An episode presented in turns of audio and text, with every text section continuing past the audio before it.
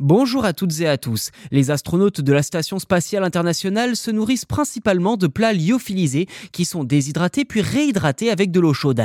Car à bord de l'ISS, il faut être très très vigilant, notamment avec les miettes en apesanteur qui peuvent être dangereuses. C'est pourquoi notre fameuse baguette française est interdite là-haut. Mais grâce à des ravitaillements réguliers, les passagers de la station peuvent tout de même déguster légumes et fruits frais de temps à autre. Ceci dit, ces ravitaillements seront difficiles à mettre en place pour les missions les plus éloignées, comme sur la Lune ou Mars.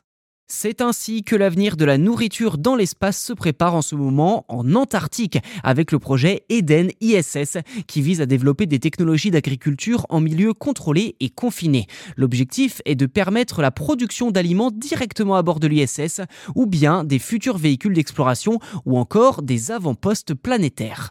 Concrètement, Eden ISS prend la forme d'une serre de la taille d'un conteneur où l'on peut faire pousser différents types de légumes et même des fruits, concombres, poivrons rouges, fraises, tomates, etc.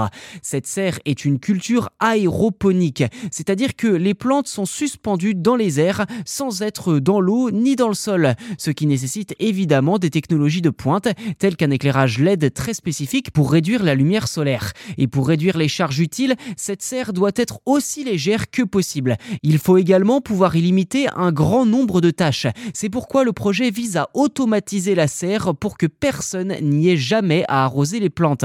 Une sorte de solution nutritive sera automatiquement projetée dans la serre toutes les 10 minutes. Et pour finir, le projet vise également à extraire la cellulose des feuilles de légumes pour, à partir de cette matière première, imprimer en 3D des assiettes, des couverts ou encore du mobilier, réduisant ainsi la quantité d'équipement à emmener dans l'espace pour un voyage.